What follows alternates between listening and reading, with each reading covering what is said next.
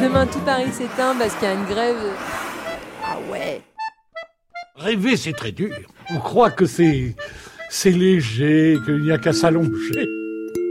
Recomposition nocturne, épisode Chauve-souris. Bonsoir, Evie. Tu es l'un de ces explorateurs qui est déjà parti en voyage. Pour cette nuit, j'ai souhaité poursuivre une première exploration que j'ai faite avec Evie. Ça fait un moment déjà, il y a un an. et je me demande bien ce que j'ai bien pu avoir dit la dernière fois. Nous avions esquissé la concrétisation d'un rêve d'harmonie avec les étoiles à Paris en éteignant les lumières. Reprenons le voyage.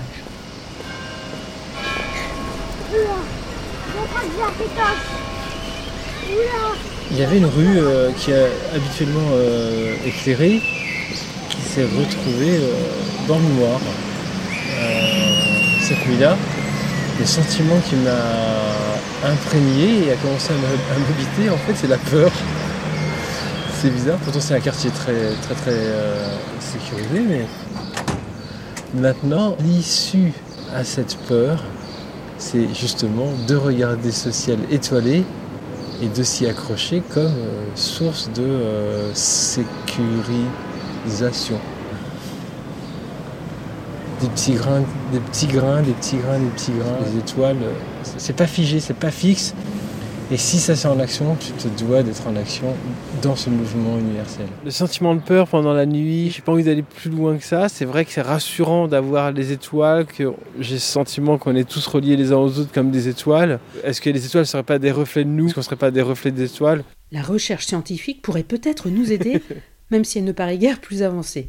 J'ai consulté un expert en pollution lumineuse, le professeur Lampadaire. Vous pouvez nous confirmer qu'il n'y a pas de recherche sur cette éventualité? Sur l'éventualité de couper l'éclairage? Oui, euh, à, à Paris? À Paris pour voir les étoiles. Et Couper totalement? Pour voir les étoiles. Non Ça précise ça. Bon, Ah, ben, très bien, nous allons pouvoir amener un peu de lumière dans ce vaste champ de recherche. Reprenons la première exploration des vies. Il y a des lanternes, pour commencer. Très. Elles seraient éteintes donc ce soir-là. Euh, il y a la lumière de tous les voisins, tout le voisinage. Euh, elles seraient éteintes également. L'extinction partielle existe bien dans des milliers de communes en France, au cœur de nuit, entre 11h et 4h du matin par exemple. Peut-être qu'il y a des études qui pourraient nous aider. Enfin, les maisons, les immeubles sont, sont pas si, aussi, si gros, si haut que ça, donc on, voit, on peut voir le ciel très loin.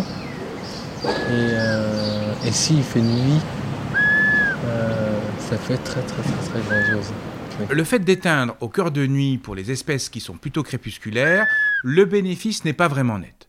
Car il faudrait éteindre très tôt, ce qui reviendrait effectivement à ne pas éclairer du tout. Parce que ces espèces, elles sortent vraiment quelques minutes après le coucher du soleil. Cela a été montré pour les chauves-souris C'est ainsi que les chauves-souris se sont invitées dans la conversation. J'ai pensé qu'elles pourraient aider Evie dans son exploration. Beaucoup d'espèces ont ce profil d'activité-là. Euh, elles ont une activité en début de nuit et le cœur de nuit est assez calme. Ensuite, elles reprennent une activité avant le lever du soleil. Je l'entends, j'ai pas d'avis là-dessus.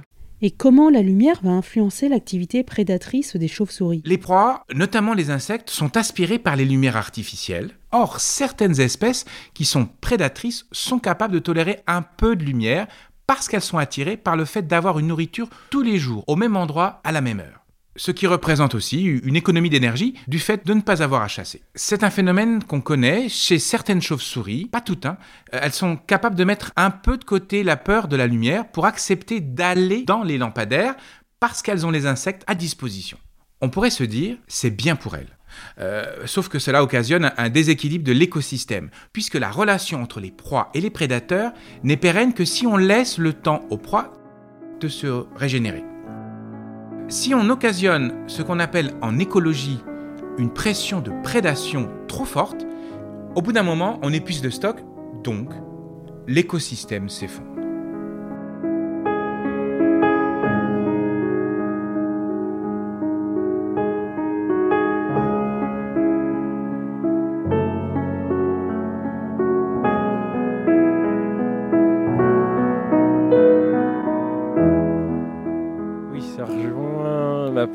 Ma, pensée globale, ça s'appelle l'écosystème au sens large. c'est du bon sens. La vie évolue avec euh, ce qu'on appelle la lumière artificielle que l'homme a fabriquée. Oui, on déséquilibre l'écosystème, mais en même temps, on en fait partie. C'est rassurant de voir que les chauves-souris sont devenues plus fortes grâce à la lumière artificielle de l'homme. Et c'est assez impressionnant. J'avais peur d'aller dans le noir et la chauve-souris avait peur d'aller dans la lumière. Les deux font euh, un effort dans leur sens. L'équilibre se dirige peut-être vers là, de l'écosystème global. Vu de mon côté, mais la chauve-souris, si j'éteins la lumière, elle devra de nouveau apprendre à chasser et prendre le temps de trouver des insectes sans avoir à aller les chercher auprès de la lumière artificielle. Pour certaines espèces, il faut savoir que la lumière va plutôt être un facteur de rejet pour éviter la prédation. Puisque, en fait, le fait d'être visible rend visible de ses prédateurs. la lune, c'est déjà trop. Elles sont trop mises en lumière par la pleine lune, elles vont stopper leur activité ou fortement la réduire à mesure que la lune est croissante. On retrouve ce phénomène chez les chauves-souris qui pourtant elles-mêmes sont prédatrices.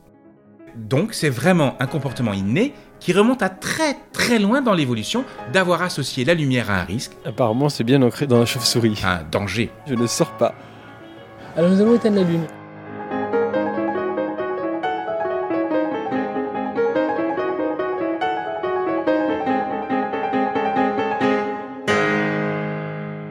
Merci les chauves-souris de garder cette mémoire de l'obscurité. D'ailleurs, je me souviens. Vénus a décidé de se taire. Un nuage, la masque. Et la masque pour un bon temps. Mais le temps ne compte pas. On ne sait pas vraiment. Evie aime aussi l'obscurité étoilée pour toutes les histoires qu'il peut inventer. Que va-t-il nous raconter aujourd'hui? D'autres petits points en profite pour percer le ciel. Avant-hier soir encore, je regardais les étoiles de chez moi, donc en, région parisienne, avec ce léger voile euh, lumineux. Euh, Des petites pointes lumineuses. C'est un charme différent. briller leur petit nez.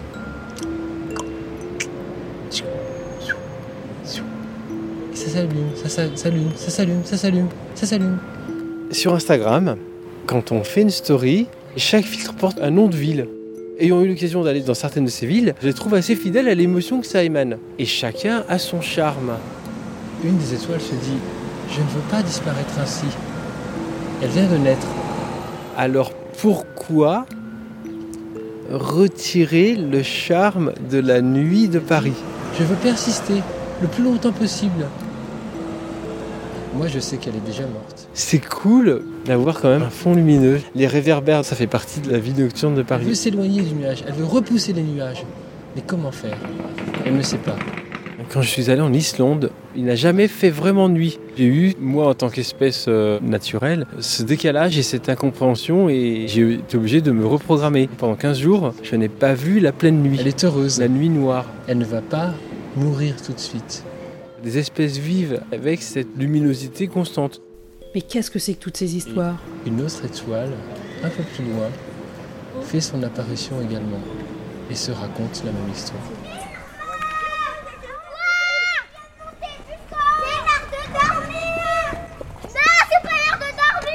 J'aime cette idée d'avoir le choix, de ne pas être condamné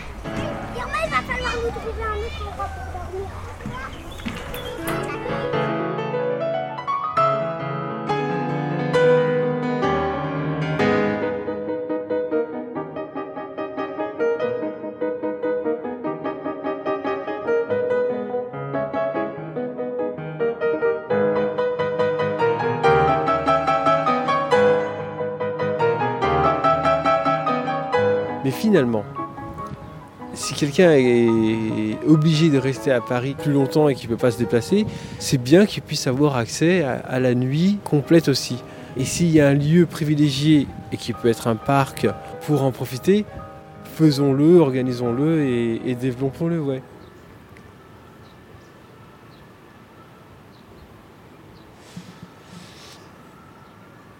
La réalité, c'est que maintenant, je suis plus trop pour cette nuit noire à Paris. Le sentiment de peur que j'ai évoqué euh, la dernière fois, euh, ce week-end, il était un peu présent. Et c'est peut-être pour ça que j'étais content d'avoir cette nuit un peu euh, voilée en rentrant. J'ai l'impression que hum, si on essaie de faire cette expérience à Paris, ce qui m'inquiète, c'est de faire une sorte de parc, genre Nightland, de recréer la nuit absolue dans la ville. Ça risque de se transformer en, en parc naturel. Cependant, lors de sa première exploration, La base de la prise de son, c'est la distance à la source. Oui. Et le deuxième paramètre, c'est euh, la, la- la taille et la qualité de la capsule.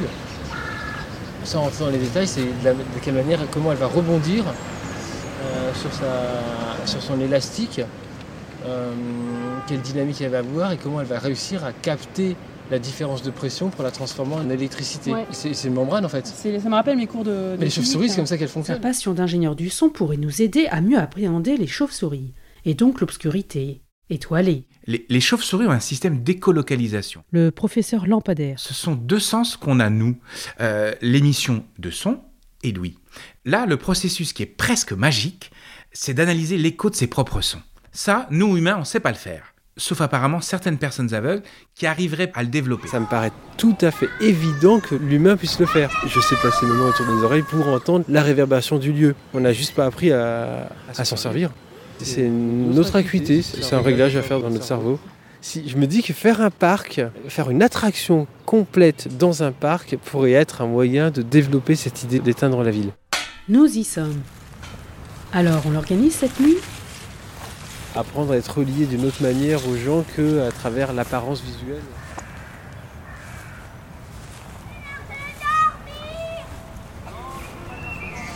Bah, J'imagine que les enfants sont pas encore couchés, que c'est l'hiver peut-être. Je me souviens de cette première aventure. 7h, 19h30, 20h, sans lumière. La nuit est tombée, elle est bien noire. Mais on est, euh, on est serein euh, tous ensemble euh, de savoir qu'on est plein de petites euh, étoiles euh, vivantes dans la ville, rassemblées de la même manière que les étoiles sont plein de petites étoiles ensemble, rassemblées dans le ciel. Euh, ça peut être très très très très grandiose. Si tu te retrouves dans un endroit avec Ouais. d'autres gens parce que tes sens s'y ont mené, ça veut dire que tu pourrais commencer à vivre bien à cet endroit-là sans lumière. Donc euh, si tu commences à rebâtir une ville à partir de cette base-là, euh, en faisant attention, tu peux faire quelque chose de, de- de mieux. Pour se déplacer dans ce parc, Ouais. non éclairé, on pourrait imaginer euh, des systèmes de direction qui sont basés sur euh, la texture du sol, par exemple. Quand il fait jour, on, on s'en rend pas compte, mais marcher dans l'herbe après avoir marché sur, euh, sur le trottoir en, en béton, c'est, ça, ça- ça crée une, une différence et ça nous crée une sensation, donc un, un- un appui sur les sens. Euh, le Comme toucher euh, pour se déplacer, euh, l'odorat pour se rencontrer, euh, l'ouïe aussi pour entendre les murmures ou les souffles, écouter la respiration de l'autre. Evie me semble maintenant plus en harmonie avec sa première exploration. Un moyen de déplacement, peut-être en se donnant la main ou peut-être accompagné d'un animal, à avoir la tête vers le ciel. Donc je sais pas comment faire ça.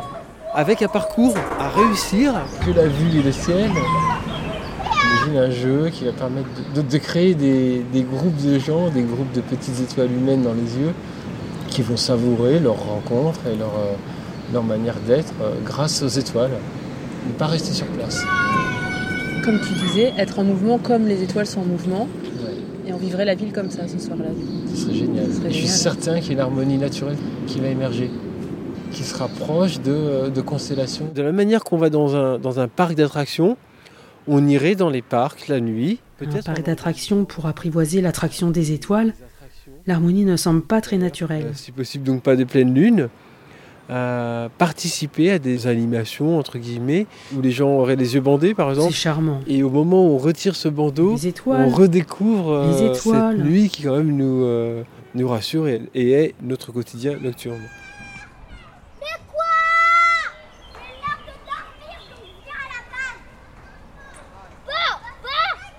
La réalité, j'allais dire, est brutale. Et pourtant, c'est là que nous sommes. C'est là que nous résidons. Nous résidons dans le réel. Et c'est comme ça, et tout le réel ne cesse pas de nous poser des questions. Formidables. Et souvent, à ces questions, les seules réponses que l'on puisse trouver sont des réponses de rêve.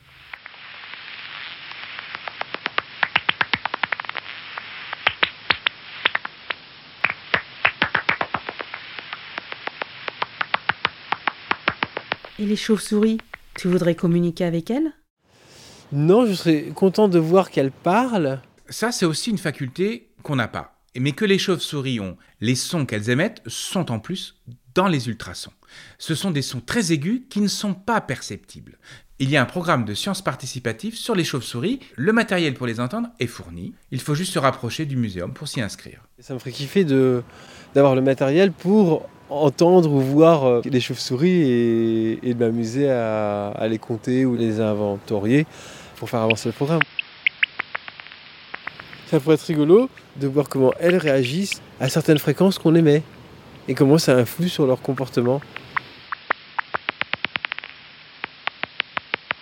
Et tu pourrais aussi développer ta capacité à entendre les ultrasons, Ah non, non, avec les années, c'est plutôt dans l'autre sens. même avec une nuit vraiment noire. C'était une recomposition nocturne, épisode chauve-souris.